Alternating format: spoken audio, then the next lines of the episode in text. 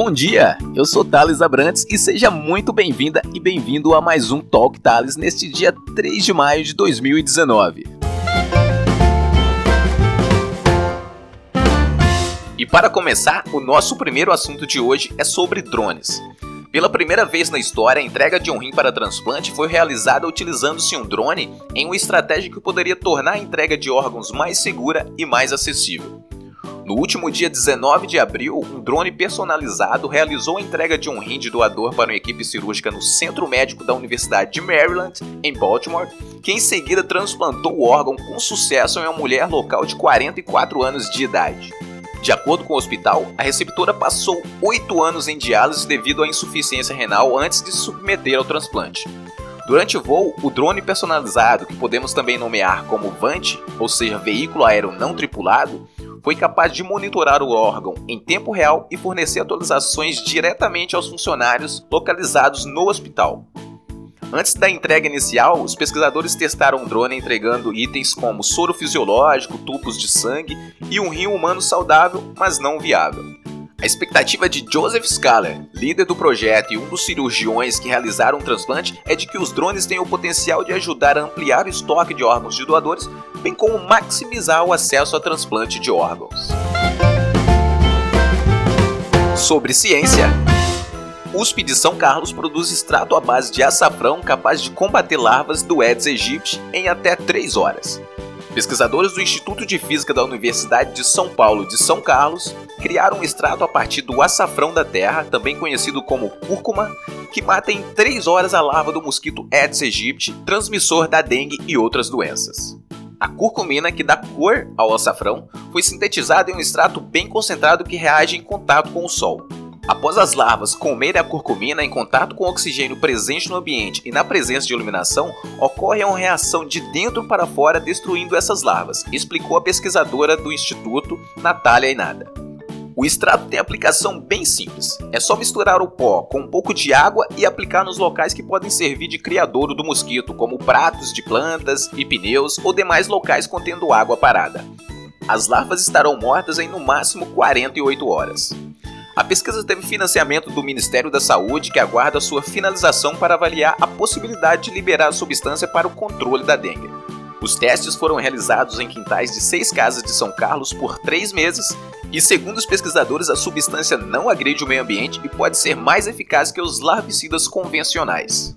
Até o momento, os pesquisadores estão reunindo documentos que serão encaminhados para os órgãos competentes, como a Agência Nacional de Vigilância Sanitária, Anvisa, para que se dê aprovação do uso da substância no sistema público de saúde. Além disso, o grupo está trabalhando em convênio com empresas para produzir a substância em grande escala, uma vez que os métodos tradicionais não têm sido capazes de controlar os surtos de epidemia que vem causando sérios problemas à população brasileira ao longo dos últimos anos. Meio Ambiente. A Secretaria de Infraestrutura e Meio Ambiente, CIMA, do Estado de São Paulo, aprova estudo de impacto ambiental do primeiro terminal de regaseificação do Estado.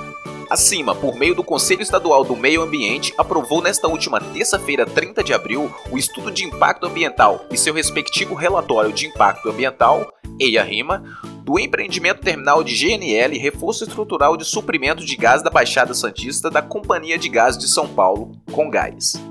A instalação da embarcação de regaseificação no estuário de Santos é uma alternativa para expansão e fortalecimento da distribuição do gás natural no estado. Nós temos toda a confiança na qualidade técnica da CETESB que contribuiu para construir essa solução com o compromisso de zelar pela qualidade ambiental e pela sustentabilidade do empreendimento. O projeto oferece uma nova alternativa para aquisição de gás, aumentando a oferta e estabelecendo a concorrência, explica o secretário de Infraestrutura e Meio Ambiente Marcos Penido. O navio fica sobre a lâmina de água sem interferências em áreas terrestres costeiras, resultando em menor impacto para a implantação e rápida desmobilização.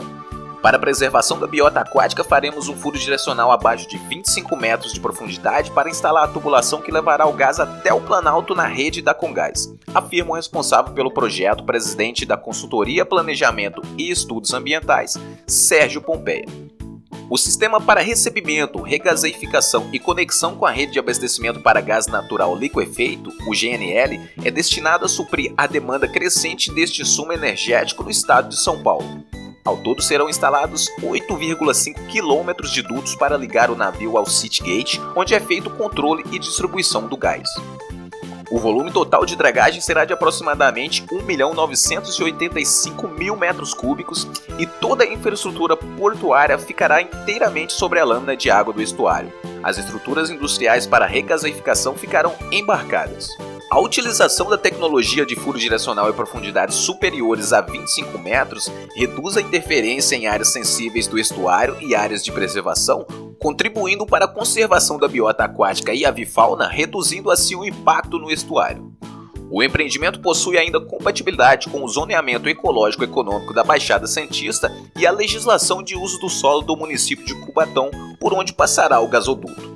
A construção do empreendimento é uma importante fonte de arrecadação de impostos para o Estado e municípios da Baixada Santista e possui importância estratégica para a matriz energética do Estado de São Paulo.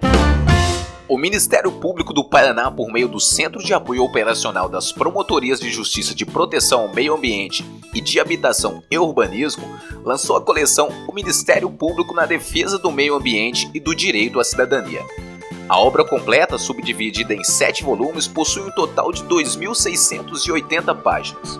A publicação foi apresentada no 19º Congresso Brasileiro do Ministério Público do Meio Ambiente, realizada entre os dias 24 e 26 de abril em Curitiba.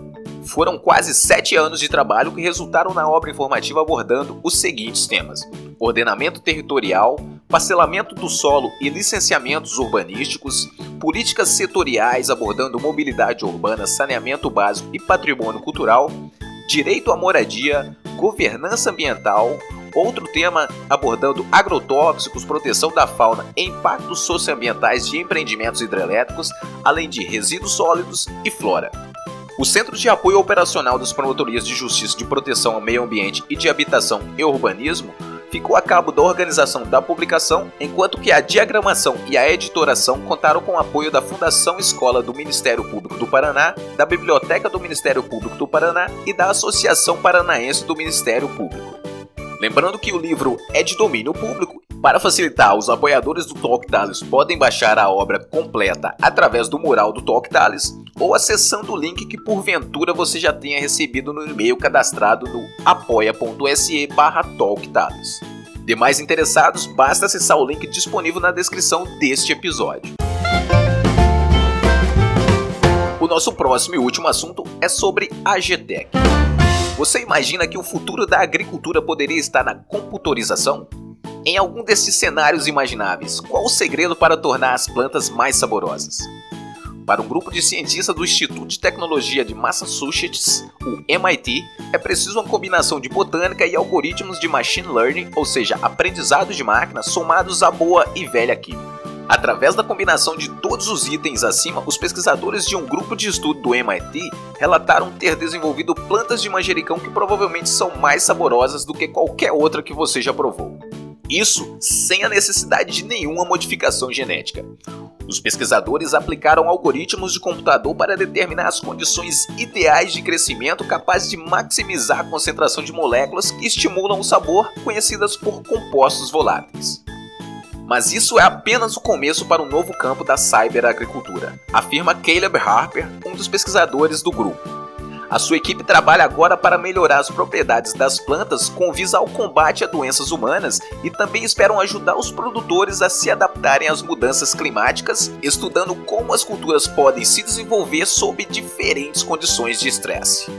Ainda, de acordo com Harper, o objetivo do grupo é projetar uma tecnologia de código aberto buscando uma intersecção entre aquisição de dados, sensoriamento e aprendizado de máquina e aplicá-la à pesquisa agrícola de forma inovadora. Ele completa: Estamos realmente interessados em criar ferramentas em rede que levem em conta a experiência da planta, seu fenótipo, as condições de estresse em que ela se encontra e sua genética, além de digitalizar isso para nos permitir entender a interação planta-ambiente. Em seu estudo de plantas de manjericão que aparece na terceira edição do mês de abril da revista científica PLOS ONE, os pesquisadores descobriram para sua surpresa, que expor as plantas de manjericão à luz por um período de 24 horas deixou as mesmas mais saborosas. Técnicas agrícolas tradicionais nunca teriam produzido esse insight, diz John de la Parra, o líder de pesquisa do grupo OpenAG e um dos autores do estudo. A menos que você esteja na Antártica, não há em qualquer outro lugar do planeta um fotoperíodo de 24 horas. Por essa razão, seria impossível tais descobertas a não ser mediante circunstâncias artificiais. Bom, é com essa descoberta que chegamos ao final do nosso primeiro episódio do Talk Tales Podcast. Se você gostou, vê valor neste projeto e gostaria de incentivar, basta acessar o site apoia.se barra e contribuir a partir de um real por mês. Acesse lá apoia.se barra Lembrando que Talk Tales se escreve com T-A-L-K Tales e o Tales é sem H e com um L apenas. Ah, lembrando ainda que além do acesso aos podcasts, você também pode ter acesso exclusivo a materiais diversos que são disponibilizados através do mural do Talk Tales no Apoia-se. Eu vou ficando por aqui, desejo que você tenha uma ótima sexta-feira e um excelente final de semana. Nos vemos na próxima segunda, um forte abraço e até lá!